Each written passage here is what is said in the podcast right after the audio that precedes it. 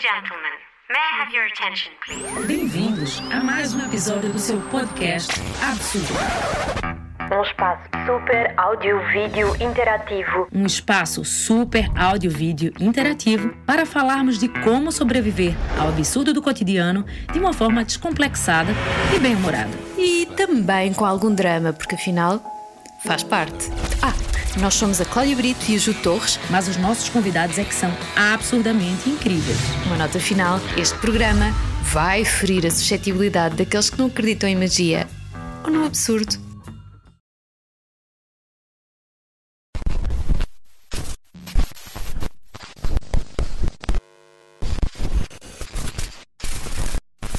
Bem-vindo a mais um episódio absurdo.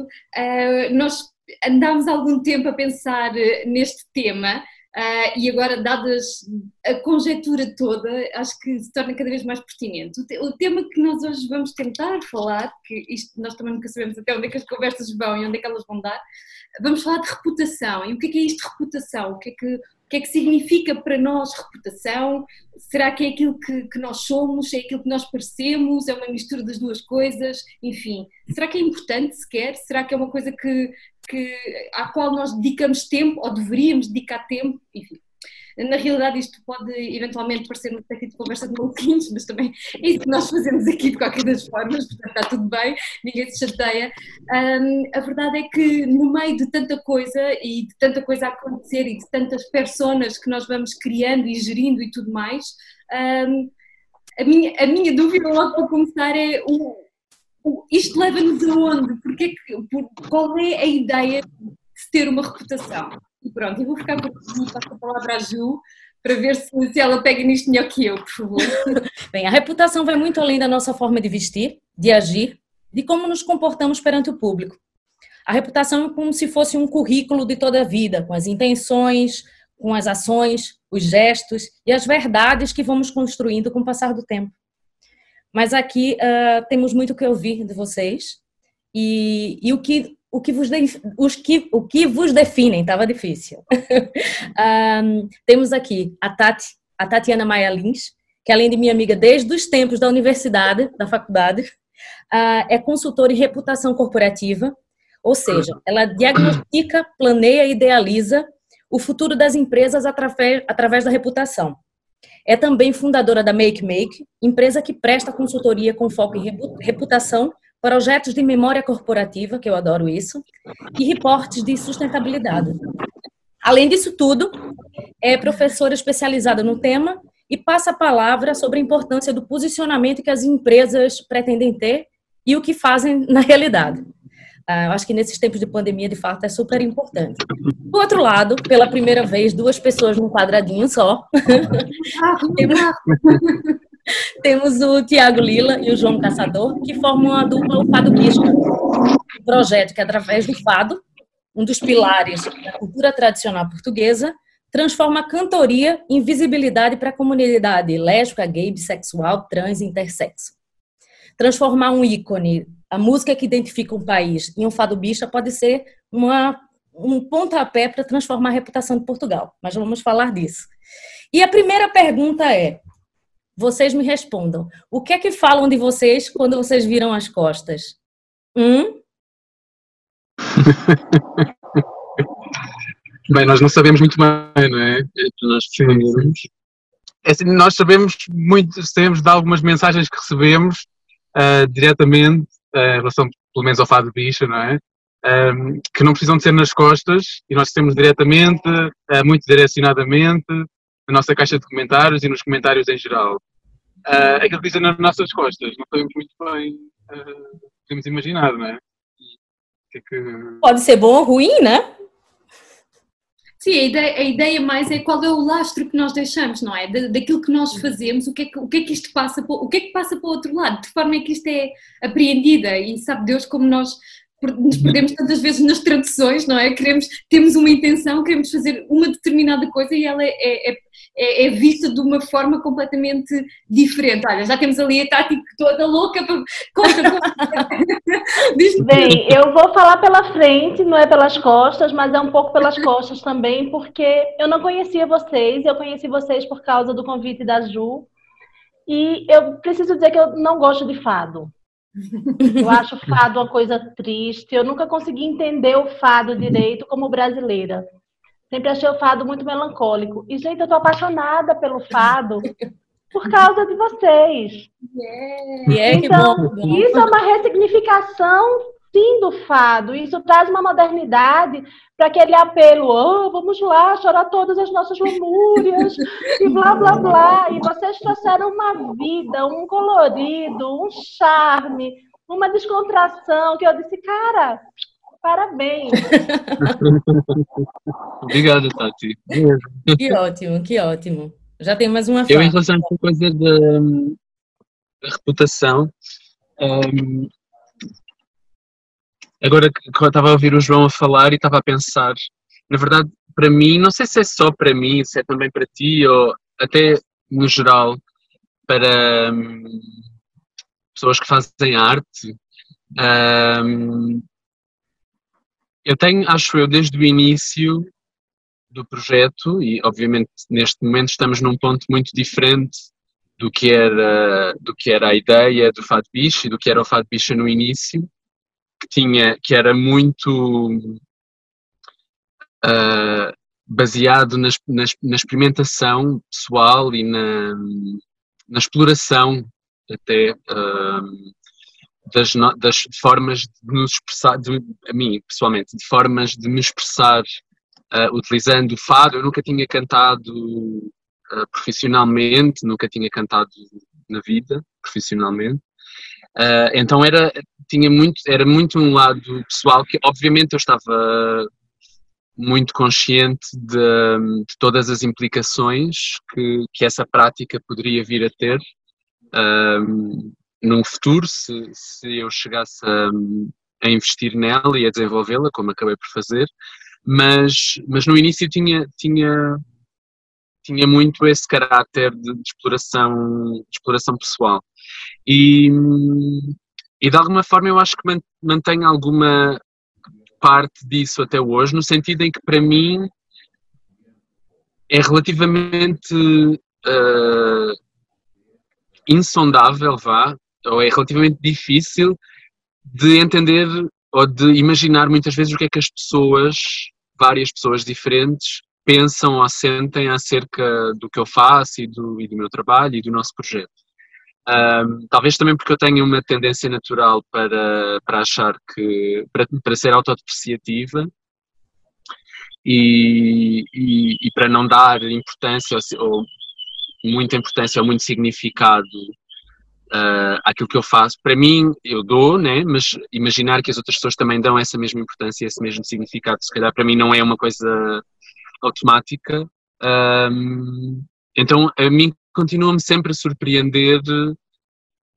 O João até goza bastante comigo nesse sentido, que as pessoas uh, nos abordem, que as pessoas uh, sintam coisas com o nosso trabalho e gostem do nosso trabalho ao ponto de desenvolverem emoções particulares em relação a nós como as pessoas que desenvolvem aquele trabalho.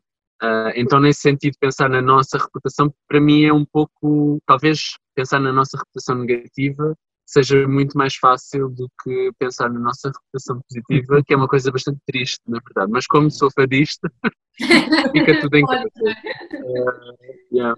Estava agora a fazer essa reflexão sobre, sobre, esse, sobre esses níveis né, de reputação uh, que qualquer artista à partida e, e, mais ainda nós em particular fazemos uhum. uma, que temos uma prática tão disruptiva de certa forma vão uhum. desencadear qualquer artista e em práticas disruptivas ainda mais vão desencadear um, e desenvolver reputações muito dispares, não é, na sociedade. Uh, por um lado, as pessoas que se identificam com essa prática lhe reconhecem legitimidade, lhe reconhecem verdade e, e, se juntam a ela e se sentem representadas por ela.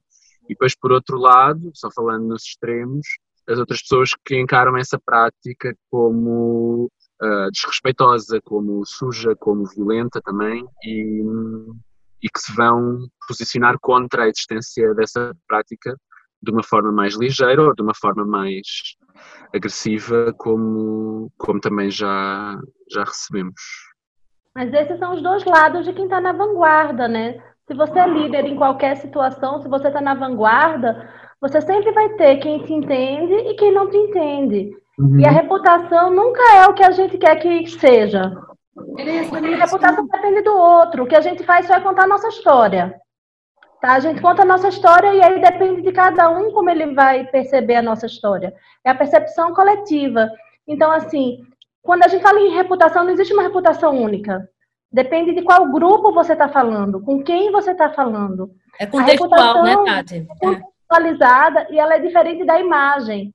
A imagem é aquela imagem que você passa em uma interação única. A reputação se dá com aquele somatório de imagens ao longo do tempo e que aquilo faz sentido ou não, dependendo do background de cada um. Então, assim, não dá para você esperar que uma banana seja uma maçã, nunca vai ser. Né? Então, uma pessoa que é extremamente careta, ela nunca vai conseguir entender um, um repertório mais ousado, mais, mais libertário, porque simplesmente ela não tem os atributos necessários na sua essência para entender aquilo, falta alguma coisa. Então, a gente precisa também aceitar que, ó, não vamos. A gente não vai conseguir passar a mesma mensagem para todo mundo porque isso não existe. Claro, claro. Pois, uma coisa que eu tava lendo, uma coisa que eu tava lendo, a gente sempre estuda um bocadinho, né, Cláudia, antes de começar. um ah, uma, uma das coisas que, que, que a reputação Uh, uh, você, que eu aprendi a, a, ler isso é que a reputação é uma coisa que você não pode fingir. Porque você não pode passar a vida, vida toda querendo construir uma imagem que não faz parte do que você é, né? Você diz assim, ah, eu vou, eu sou artista, vou criar uma imagem que eu sou uma pessoa assim, assim assado, que me visto assim, que falo assim, que tenho, acredito em tal causa, mas se na verdade você não é, né? Não sei, eu, eu, eu por acaso, eu, eu compreendo, uh, nós falamos também um bocadinho sobre isto, eu compreendo aquilo que estás a dizer, concordo, mas também acho que existe muito o outro lado. Há tantos artistas que são tão trabalhados e hoje em dia é, é, temos tantas ferramentas para nos apresentarmos exatamente como queremos, tudo, tudo ali milimétrico, tudo. Uh, podes editar fotografias, pode, fotografias normais de, sei lá, só estás na rua, foste apanhada, ah, surpresa, não é surpresa nenhuma, que está cheio de Photoshop e coisas do género. Mas é, é, é, acho que isto também está, está, está tão, tão hiperestimulado, não é? Que, que, de facto, eu acho, é, todos nós temos esta sensação e infelizmente há, pronto, há notícias recentes eh, que vão nesse sentido, quer dizer, pessoas que aparentemente têm, têm tudo, tudo controlado, uma vida, eh, uma, uma vida estável, uma vida feliz e depois uh, têm desfechos tão trágicos e coisas deste género que uma pessoa fica aqui um bocado como é que eu, como é que eu quero ser, o que é que eu quero mostrar, o que é que eu quero que a outra pessoa pense sobre mim. E infelizmente, é a minha opinião, mas eu acho que infelizmente isso é possível de manter durante muito tempo. Só que isso uh, traz, tem consequências e tem consequências muito danosas, porque as pessoas, obviamente, de si para si, é, é, muito insustentável estar a manter uma fachada constantemente, digo eu, deve ser muito Aqui custo emocional, porque você vai estar o tempo inteiro sendo posto em prova. Então, a energia que você gasta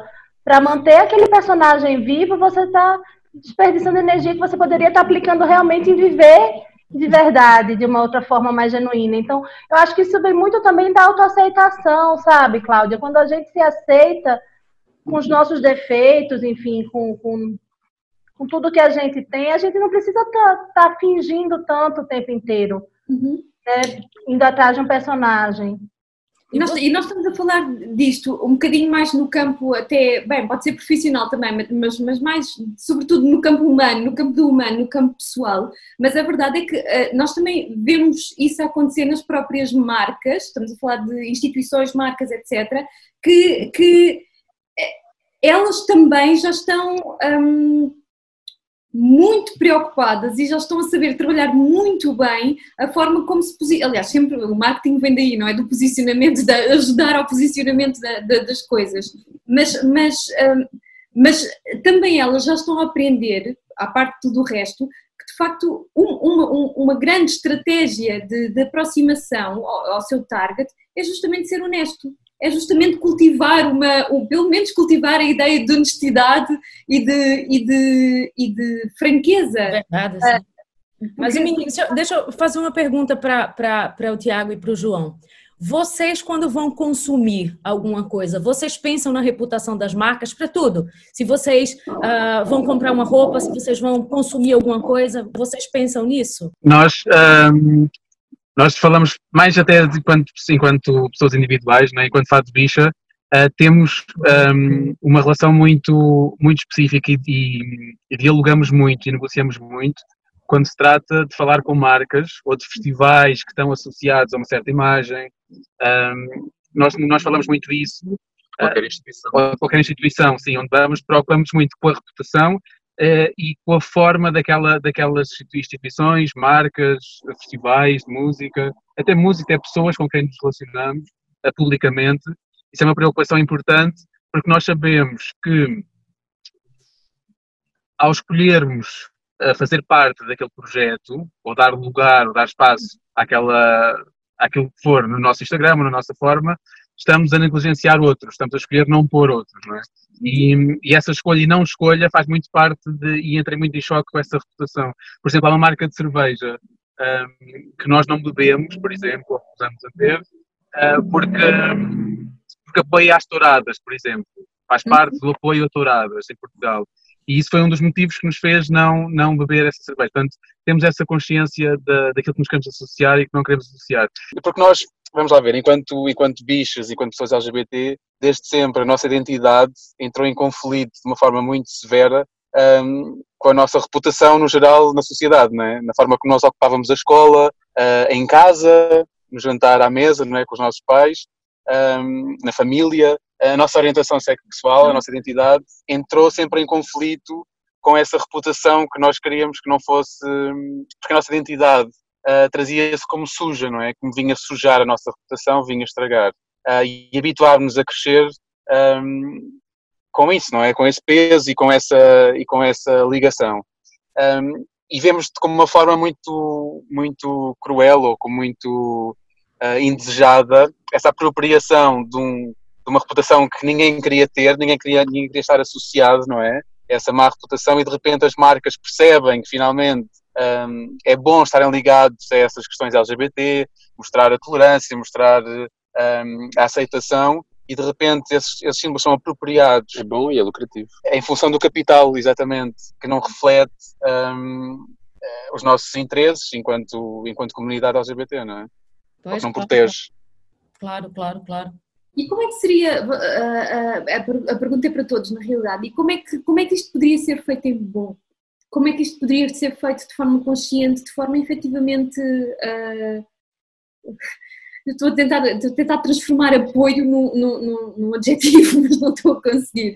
Mas ah, como é que, de facto, as marcas podiam uh, demonstrar apoio uh, às causas? De forma honesta, de forma realmente preocupada. Tati, que é especialista. Eu acredito que, que a forma da, de uma marca se posicionar numa causa e não passar por um pink washing ou um diversity washing ou um covid washing ou qualquer green washing, qualquer um desses washings que a gente tem hoje, o black wash também, é se ela tiver legitimidade com a causa, tá? Ela precisa ser uma, uma empresa que realmente tem um trabalho de inclusão, de diversidade no seu quadro, ela precisa estar envolvida com a luta dos direitos humanos por muito tempo.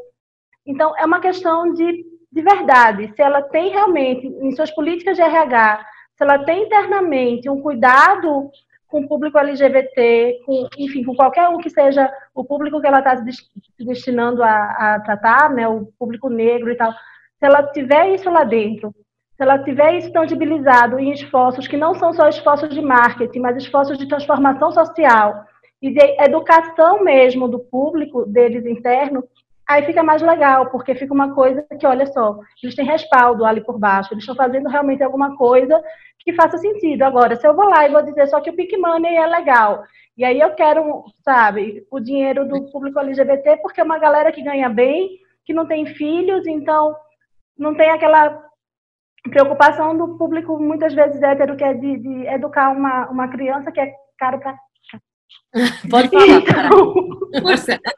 Tudo por extenso. né, eu como mãe, é, eu tenho uma preocupação eterna de, meu Deus, se eu morrer, eu tenho que deixar algum dinheiro para que meu filho não fique, não Uhum. fique ruim. E o público LGBT nem sempre tem essa preocupação, porque nem sempre eles têm filhos, né? Então, assim, são outras preocupações que eles têm. Não dá para a empresa simplesmente querer o dinheiro deles.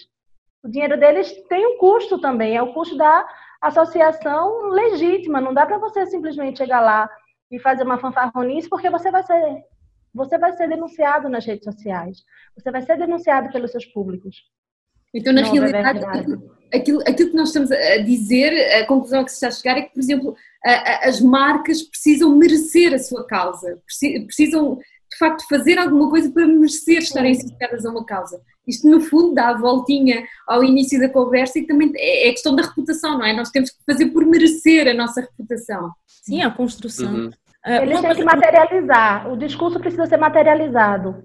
Os relatórios de sustentabilidade todos, eles precisam estar materializados. E tem que dizer por que, que aquela causa é importante para eles. Muitas vezes é porque eles têm um fundador que é LGBT, eles têm alguém ali dentro que isso justifica aquele, aquele envolvimento também. Então, isso precisa estar materializado de alguma forma, senão fica realmente só marketing, né?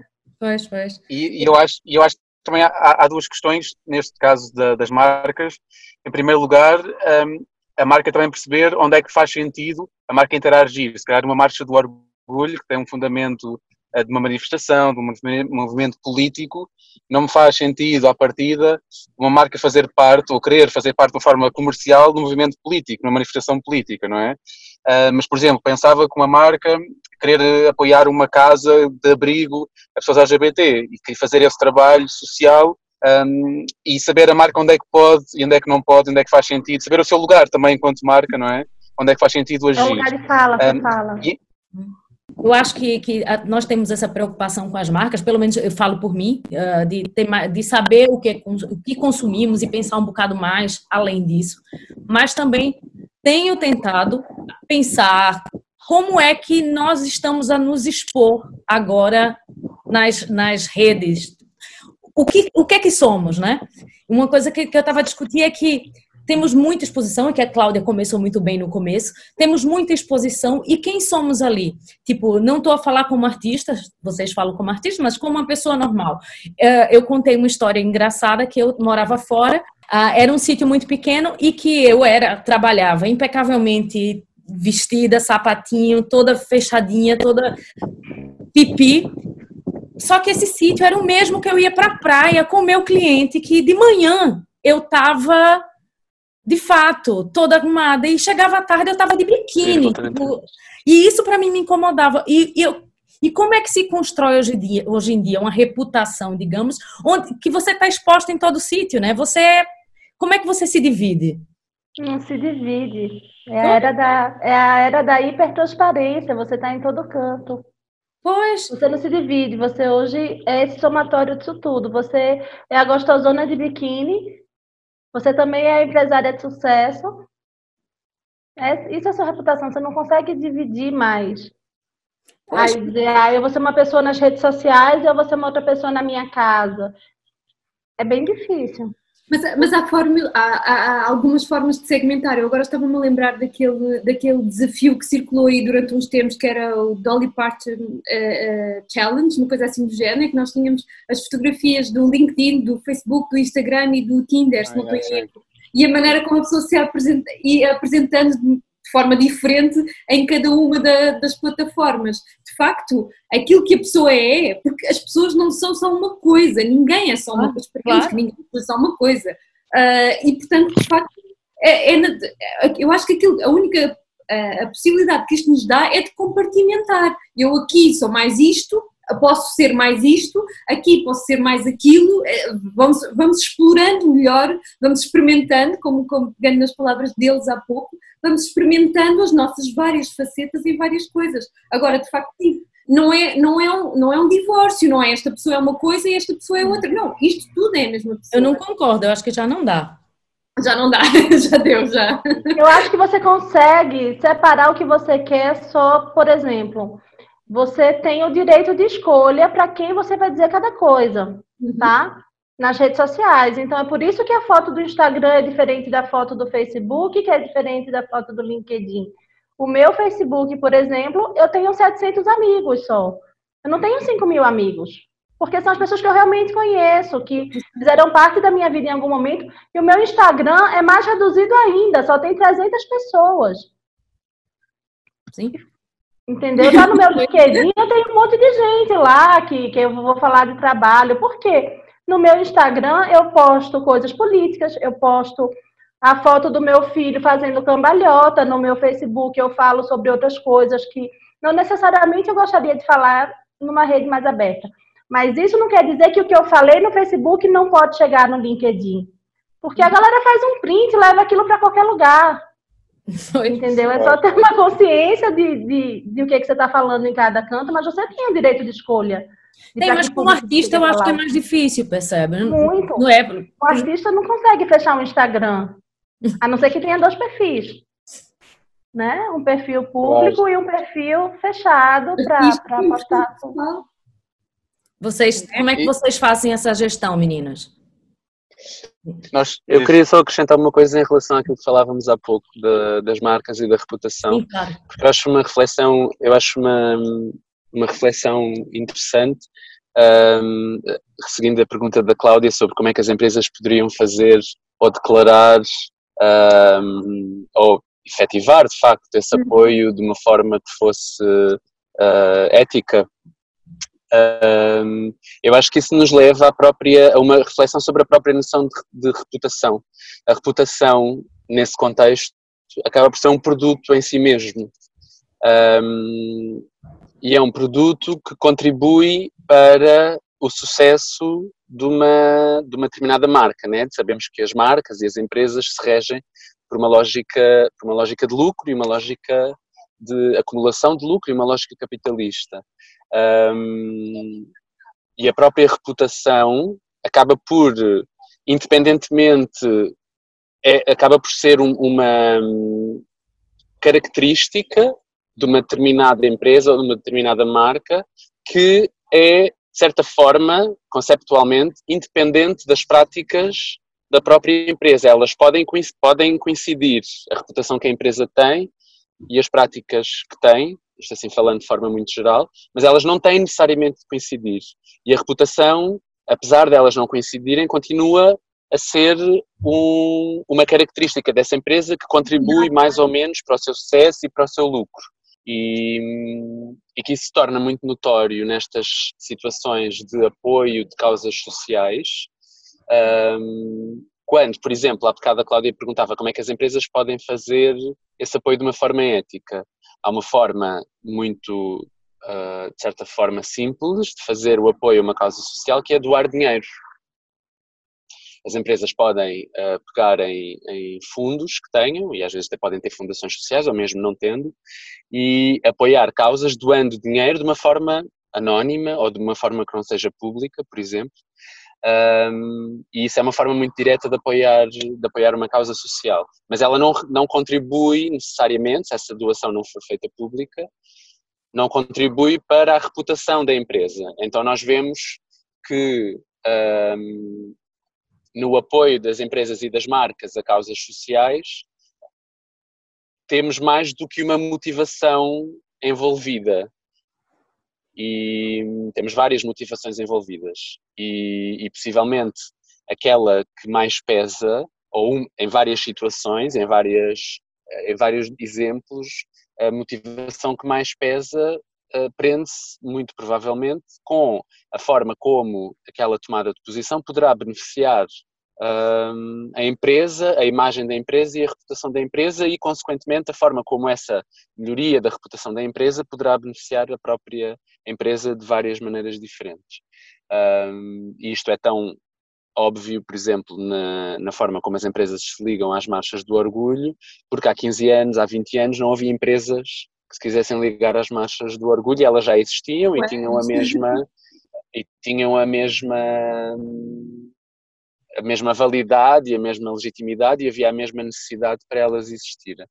Um, portanto, acho que, acho que isso nos leva a pensar exatamente sobre o valor que a própria reputação adquire na, no caso das empresas e das marcas, no seu, no seu lucro, ou enfim, na, em benefícios uh, financeiros.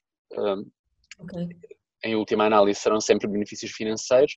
E quando se fala em pessoas particulares, aplica-se, pode-se aplicar um bocadinho a mesma lógica, não é? Aquilo que estavas a.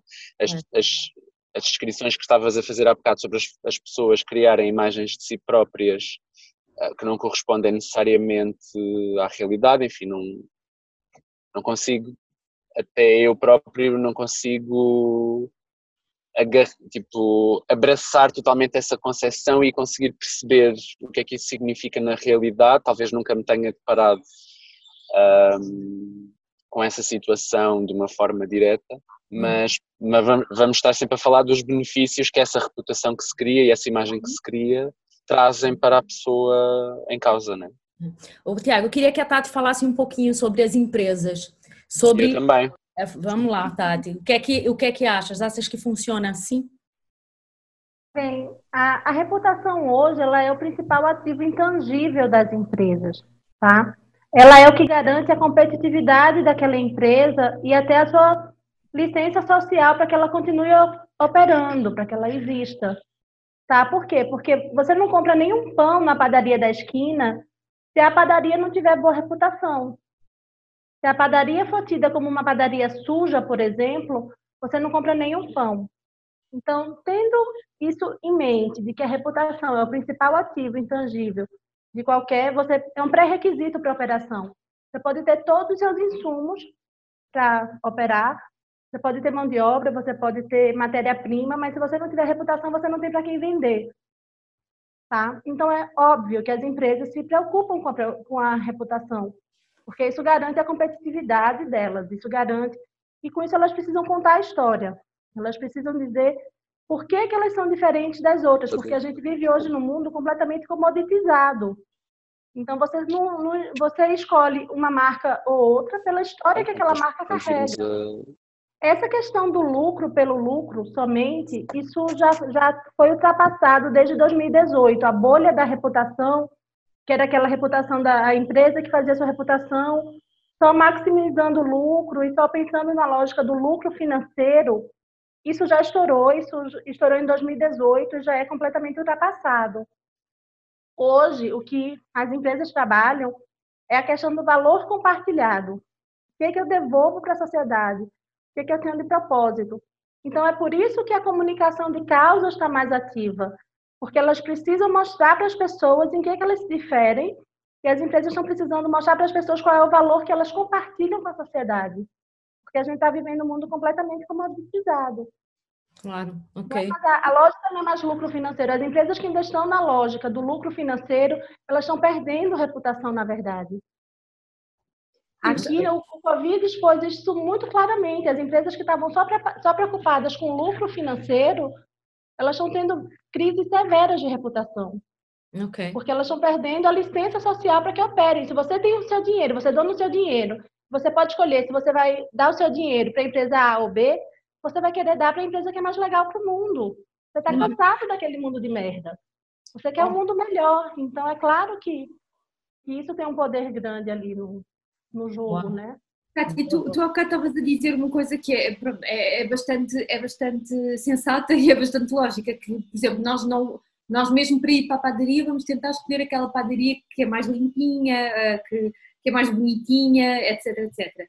Mas eu não sei, não sei o que, é que vocês acham em relação a isso, mas eu acho que num mundo que está tão uh, gentrificado e que está tão massificado e que, que as, as, as especificidades estão todas a desaparecer, a certa altura, nós, em quantas conversas nós temos uh, em saídas, onde é que vamos jantar? Epá, vamos a um tasco, onde é que é um tasco? As pessoas já estão desejosas de um sítio uh, uh, original, original. Legítimo, né? Simples.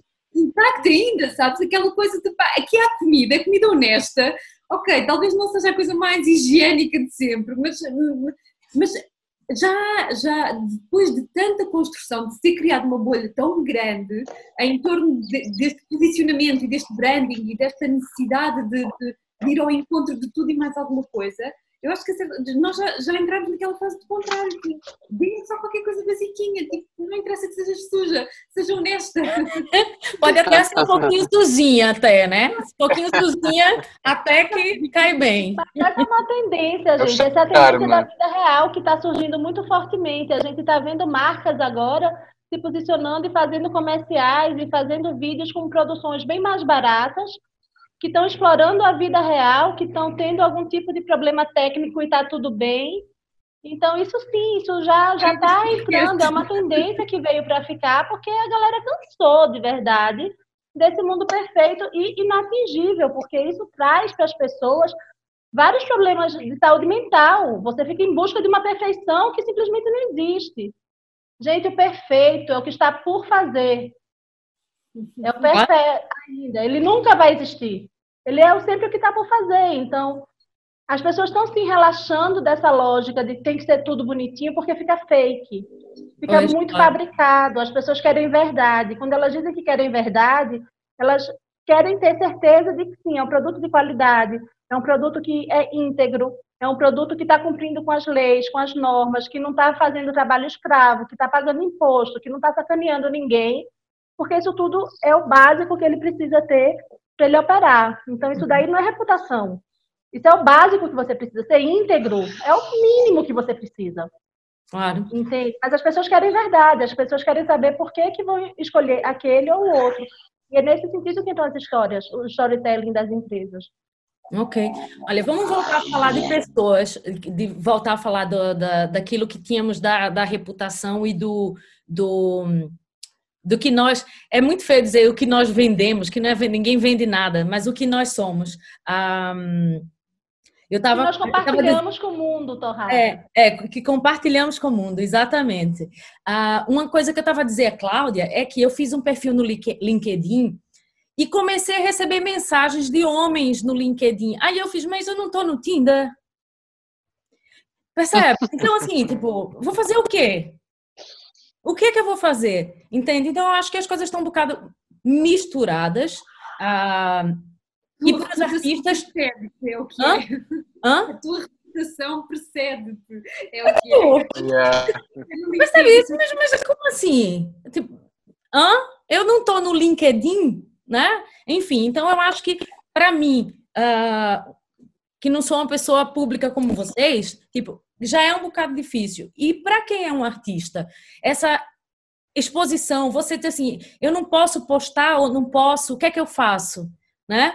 E para a família, eu posso tem, tem que ser diferente? Ou devia ter uma rede social que tivesse tudo, de, de repente tivesse a sua classificação, a, a classificação que você tem no Airbnb, né? A classificação que você deu para o condutor do Uber, e isso tudo construiria uma mega rede social de reputações de todos os aspectos da sua vida. Para dizer assim, olha, eu, isso é. Mas eu já vi isso, tem pessoas estudando esse caso. Existe uma plataforma dessa para acionistas, que junta tudo o que falam sobre aquela empresa, e aí você consegue escolher onde você vai botar o seu dinheiro. Pois, mas será? Vai ter que ter gente. É, e vocês, como é que lidam com isso? Isso que tu falaste, fez-me lembrar, provavelmente já viste um episódio da série Black Mirror. Sim, vi toda. Não sei se viste esse episódio. Sim, sim. sim. Eh, fez-me lembrar essa, essa realidade. Nós não temos, nós, comparando um bocadinho com isso que foi falado, Claro, acho que nós o Fato Bicho é um bocadinho a tasquinha meia suja, que, que, não tem muita preocupação. Não sei se a Tati sabe o que é uma tasca. um tasco. Vamos ter de traduzir para o PTBR. É um boteco, um boteco. Um tasco é tipo um boteco, né? Boteco, sim, sim.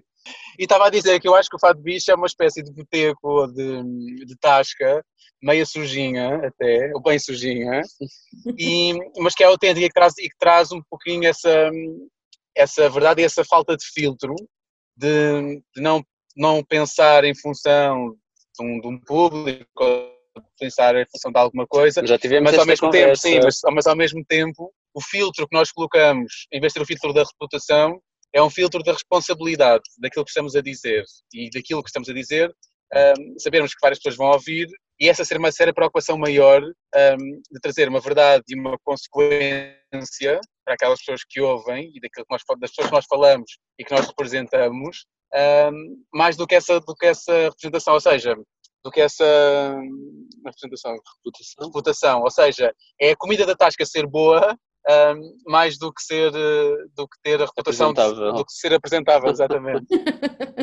a gente reputação é sempre é reflexo. Não... Reputação é sempre consequência. Ela nunca pode ser o seu principal pensamento. Ela tem que ser sempre, ela é sempre consequência do que você faz. Então é esse o caminho. Ela nunca é uma, uma meta em si, sabe? Eu vou achar aquela reputação e vou viver daquela reputação. Até porque as expectativas das pessoas mudam ao longo do tempo.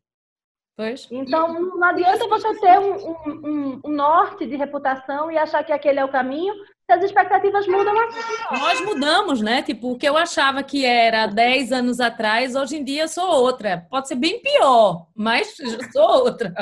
Então, reputação é exatamente isso, é o reflexo das suas ações, de como você. O que você faz de verdade. Essa é a sua reputação verdadeira.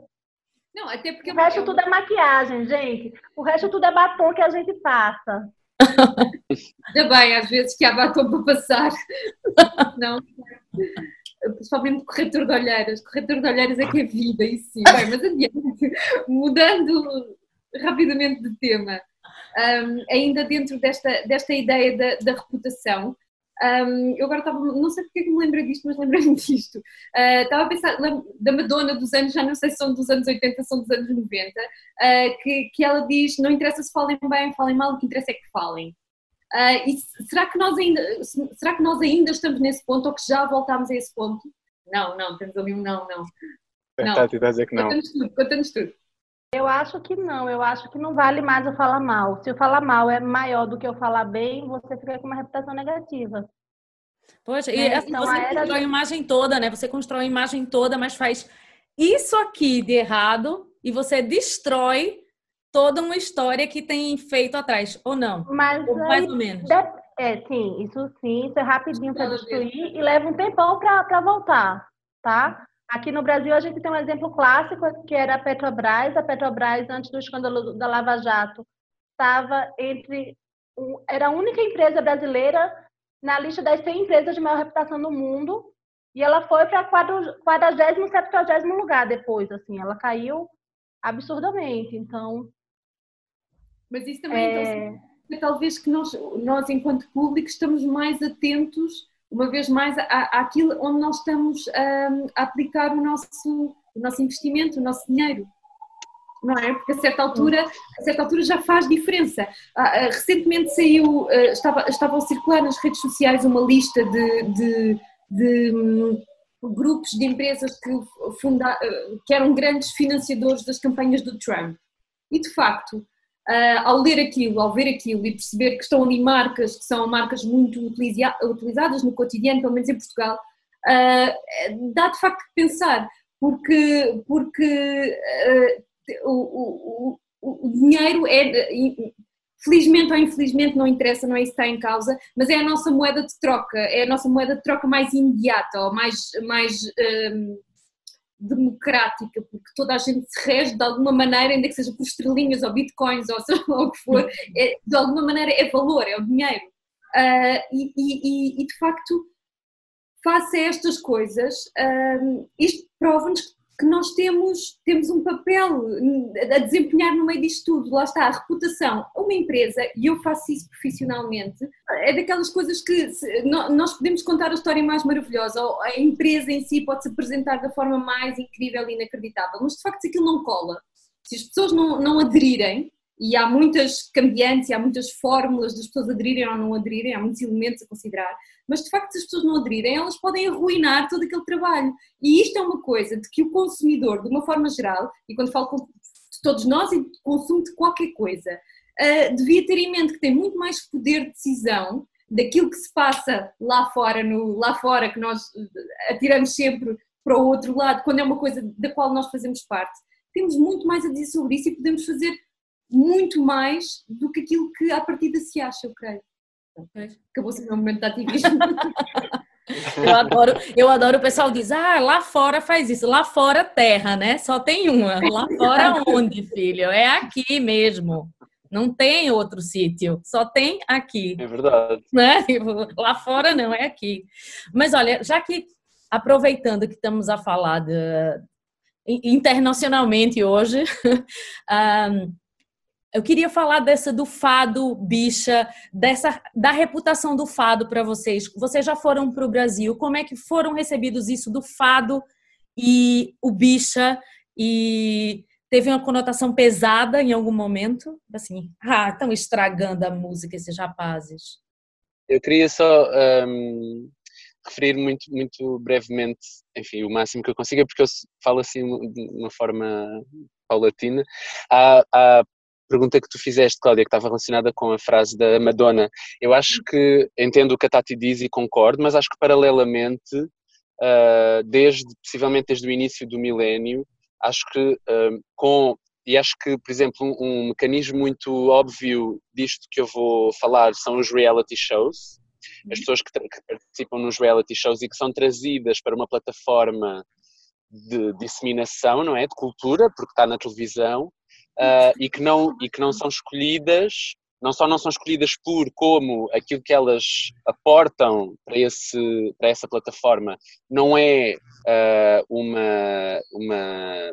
Valor positivo. Um valor artístico, positivo ou negativo, não vou entrar sequer numa valoração, mas não é Uh, não é uma não é não trazem um valor artístico não trazem um valor uh, discursivo um valor político ou um valor de interventivo uh, trazem, por simplesmente, aquilo que são com as suas características. E eu acho que isso é, um, é uma. Essa realidade acaba por simbolizar, de certa forma, uh, aquilo que eu analiso na sociedade como talvez sendo mais verdadeira essa frase da Madonna hoje em dia do que quando ela do que quando ela a disse. Como? Não, como ela proferiu, desculpa, estava só a seguir o teu raciocínio. Sim, Sim, sim. E acho que muitas dessas realidades, que também são, são efêmeras, não é? Sabemos que são, que são efêmeras e que têm o seu, uh, o seu tempo de vida relativamente curto. Mas, de certa forma, aquilo que isso, que ela, que isso vem uh, exemplificar e, e representar até de uma forma simbólica é o valor da exposição em si. O valor de. Isso que a Madonna dizia, né? o valor de eu ser vista, o valor de ser falada, e pode, posso ser falada por coisas boas, posso ser falada por coisas más, uh, mas isso acaba por trazer uh, dividendos, e nós vemos que as pessoas saem dos reality shows e durante algum tempo, não sei também, fazem aparições e são pagas por essas aparições, vão às discotecas e são pagas para as discotecas apenas para serem vistas. Elas não vão falar ao microfone, elas não vão cantar, elas, elas estão ali, a presença delas com a reputação presença. que elas trazem.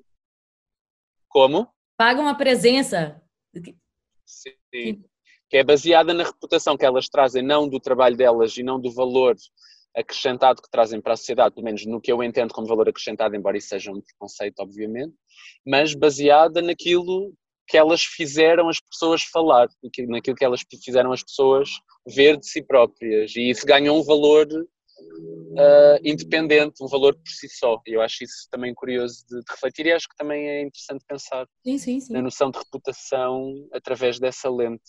Mas falando sobre Fado Bicha no Brasil e dessa forma, o João vai responder. eu acho que em relação à, à reputação do Fado Bicha, assim, é desse para o lado. Um, mesmo a própria reputação tem várias, como, como a Tati tinha dito, tem várias facetas, e eu acho que a reputação do fado, só, sem ser fado bicha, no Brasil ou, por exemplo, na Europa, é completamente diferente. Ou em vários países, cada país tem uma reputação, o fado tem uma reputação diferente. E mesmo dentro de Portugal, dependendo da zona de Portugal, o fado, próprio que é a mesma coisa, tem reputação diferente, não é? E as pessoas veem de formas diferentes e, e atribuem um valor diferente.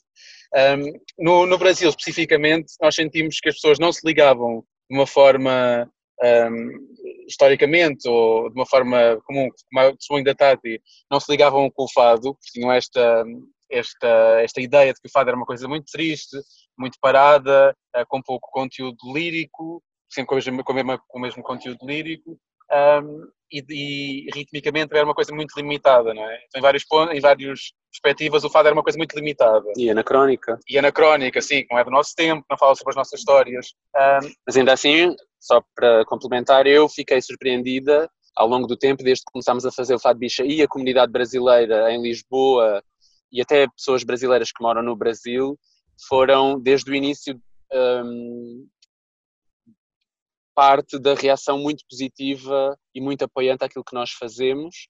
E eu fiquei muito surpreendida desde o início em perceber que havia pessoas brasileiras em Portugal e muitas no Brasil que nos diziam: Eu adoro fado, eu ouço fado, eu conheço a Amália, conheço esta fadista, conheço aquela. Portanto, apesar talvez, de maneira geral, se poder dizer que não.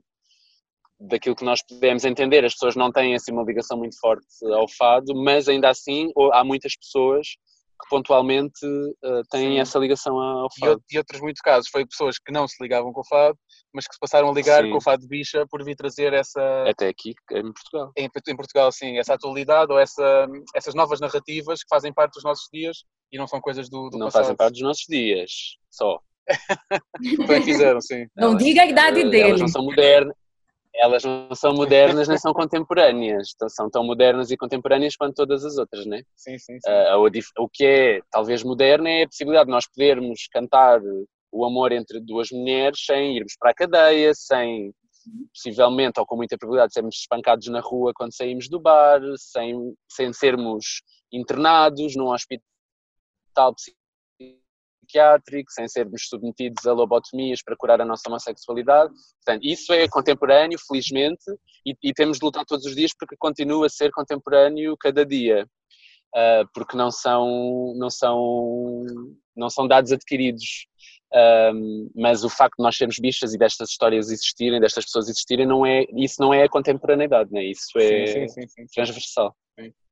Claro, e eu perguntei isso por, a brincar, obviamente, e eu tinha certeza que, que, que tinham sido bem recebidos. É pela reputação dos dois países, como é tão diferente. A visão que, que as pessoas têm de Portugal e a visão que tem dos, dos brasileiros, a reputação de cada país. Eu nem acho que o reality show se configura reputação aquelas pessoas. Por quê? Porque a reputação daquelas pessoas continua ruim. Elas não criam uma reputação positiva. Elas são alçadas a um ponto de visibilidade por uma representação do, do, do homem comum, da pessoa comum, que é quem assiste a TV. Mas a reputação em si dos programas de reality, de, de, de, os reality shows todos, qual é a reputação que, o que, que se fala dos reality shows? São programas que eles só estão em busca de audiência, eles dificilmente promovem alguma mudança. Agora que eles estão tentando colocar narrativas mais conscientes nos programas de reality show, mas por muito tempo eles tiveram uma, uma reputação ruim. Eles foram programas que eram só caça-níquel, eles estavam lá só em busca realmente de, de pontos de, de, audiência, mas não necessariamente formando reputação de ninguém. É só mesmo você se espelhar naquela pessoa e, e pronto. Exatamente, é você se reconhecer na TV, você reconhecer uma vida normal na TV, uma pessoa, enfim, é um pouco o bolsonarismo aqui. Por que, que a galera vota em Bolsonaro? Porque se reconhece em Bolsonaro falando daquelas loucuras que ele fala. Isso não quer dizer que Bolsonaro tem uma boa reputação. Pelo contrário, a reputação dele internacionalmente falando é péssima. Então, reputação vamos separar. Né? Ele foi alçado a uma fama, ele teve uma exposição, e aí, quando a gente fala da reputação de fale bem ou fale mal, e que eu falo que a Madonna lá e tal, hoje não se aplica mais, é porque quando você vai colocar dinheiro de verdade na sua compra, se você vai lá no, na, sei lá, no marketplace qualquer da internet, você vai comprar um produto, se tiver um monte de review de pessoas falando que aquele produto é ruim, você não vai comprar. Sim. Então depende muito do contexto, depende muito da situação, depende muito de quem está falando mal de você. O Chico Buarque falou outro dia que se o Bolsonaro elogiasse ele, aquilo seria um insulto. Pois. Né? Depende, então, depende do ponto de, de quem está validando, depende do ponto de vista. A reputação é muito complexa, ela tem muitas tramas ali por dentro. Você ter uma exposição não necessariamente faz de você uma pessoa de boa reputação. Mas, enfim, vamos voltar lá na conversa. Claro. está falando sobre sobre o fado e, e Portugal e o Brasil e essa diferença entre os países. Eu acho que na realidade esta, esta, esta, diferença tem a ver com aquilo que, que a Ju estava a dizer, com as, com as, ditas reputações, que são os elementos culturais estereotipados que nós associamos a um país ou outro. Nós temos o Portugal cinzento, a Europa cinzenta e toda muito racional ou, ou passional, nem sei, mas, mas, mas uma coisa mais, mais, mais fechada. Uh, mais martirizada, e depois tens o Brasil, que é a explosão de cor. É ah, e tem a reputação das mulheres. Eu tinha esquecido desse tema que é importante, a reputação da mulher brasileira no mundo, que dava para três, quatro episódios do absurdo e que. Eu, eu tenho uma coisa interessante sobre reputação de mulher, Brasil e Portugal e tal. É, quando eu morei na Inglaterra, uma vez eu estava num pub e eu passei por uma situação muito constrangedora, que um rapaz veio falar comigo e tal. E aí eu falei que eu era brasileira e ele começou a gritar no pub para os amigos: Come on, guys! They are Brazilian! Eu e minhas duas amigas brasileiras, eles começaram a gritar lá pro. E eu fiquei muito constrangida com aquilo, sabe? Eu digo, como por assim? que você tá falando isso? Aí ele respondeu assim, don't you know, Brazilian women are famous for being hot. Aí Não. eu respondi para ele, ora Maria Amada, disse Brazilian. Sim, na hora eu só soube xingar o, o rapaz é. e tal. Mas aquilo me deixou tão insegura que eu passei a dizer que eu era portuguesa. Pois. em outras situações. Por quê? Eu passaria por uma portuguesa fácil, facilmente, e as pessoas não, não se justificar. Sim. Não precisava me justificar. As pessoas, quando viam meu sotaque, sabiam que eu não era, obviamente, inglesa, de onde se sou de Portugal. E depois que eu passei a dizer para pessoas desconhecidas que eu era de Portugal, nunca mais eu ouvi piadinha desse jeito. Pois. Então foi um escudo que eu usei. Eu, eu tenho assim, eu tenho Uau. essa cara de mulata, tipo exportação, né? Eu não tenho como dizer, é verdade. Eu não tenho, é, é difícil dizer, você é o quê? Sou portuguesa? Eu sou. Na, minha nacionalidade é, mas eu tenho um cara de mulata. Então, eu cheguei a não falar em alguns sítios para não perceberem o meu sotaque, que isso é constrangedor e que você tem que lutar. Isso entra um bocado de preconceito e tudo mais das pessoas, mas na reputação que nós ainda tivemos que brigar. As coisas agora mudaram, mas ainda existe e eu vi nessa pesquisa desse episódio eu vi muita coisa. Quando eu falava de reputação no Brasil, um dos pontos mais uh, falados era da mulher.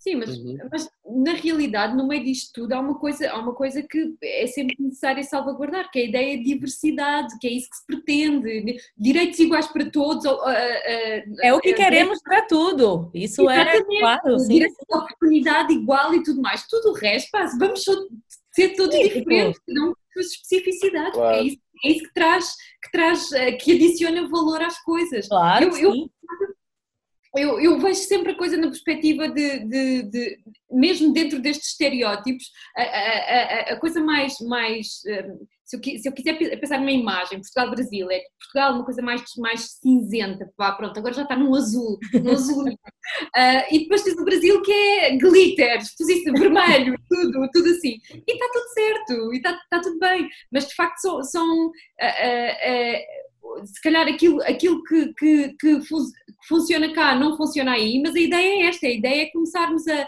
a, a encontrar um lugar de fala em que, em que, em que se reconhecem muito mais, muito mais afinidades do que, do que diferenças. Porque... Claro, claro, claro que sim. Foi só mesmo uma parte para falar disso que eu achei importante citar no final da conversa.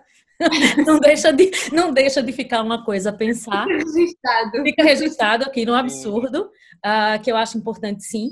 E olha, temos 3 minutos e 18 ah, falamos imenso de pessoas, de empresas, desde o fado, da mulher brasileira, e gostei muito da conversa, queria falar muito mais, mas nós não temos muito mais tempo. E obrigada, e vamos trocando agora mensagens para falarmos mais, e espero que o tema tenha feito vocês pensarem um bocado mais. Tati já pensa nisso diariamente. obrigada. Muito obrigada. Obrigada a nós. Obrigado. Obrigada vamos pôr, quando fizermos a, a, comunicação, vamos pôr os vossos, os vossos contactos, as vossas páginas de Instagram e Facebook e essas coisas todas, uh, para, porque tenho a certeza que isto, que isto, quem ouvir vai ficar interessado, quem não conhecer, que é quase ninguém, mas pronto, vai ficar interessado em saber mais vocês todos. Uh, e portanto, isto também é o nosso, o nosso pequeníssimo contributo para, para as boas coisas, para os bons projetos, para as boas práticas ganharem ainda mais reputação. Para a nossa reputação. Exatamente, exatamente. E se alguma vez uh, passarem o, o, absurdo para versões ao vivo, uhum. lembrem-se, nós também seria um prazer conhecer-vos ah, pessoalmente claro. e, e podermos falar sem interrupções de internet e sem com proximidade e com abraços. Claro. E abraços e beijos, claro, mais, mais brevemente possível, esperamos. Nós começámos dessa forma, o programa começou por ser isso, uma, quatro pessoas sentadas em sítios diversos a falar. Entretanto, nestas novas circunstâncias, resolvemos adaptar desta forma. Mas estamos aqui já a pensar, não, quando, isto, quando for possível, é fazer uma super festa, convidar todas as pessoas com as quais já falámos, para convivermos todos ao mesmo tempo. Adoro, assim, adoro. Isso, isso deve ser no Brasil ainda melhor. E que venha. Por favor, com uma apresentação dos meninos, né? Com uma apresentação deles, claro. por favor, cheia de glitter. Eu não tenho nem roupa para ir uma apresentação com vocês, gente. Olha, um beijo que está a terminar. Um beijo, tá? Sim, beijo, obrigada, foi um prazer. Obrigada. Beijo. Obrigado.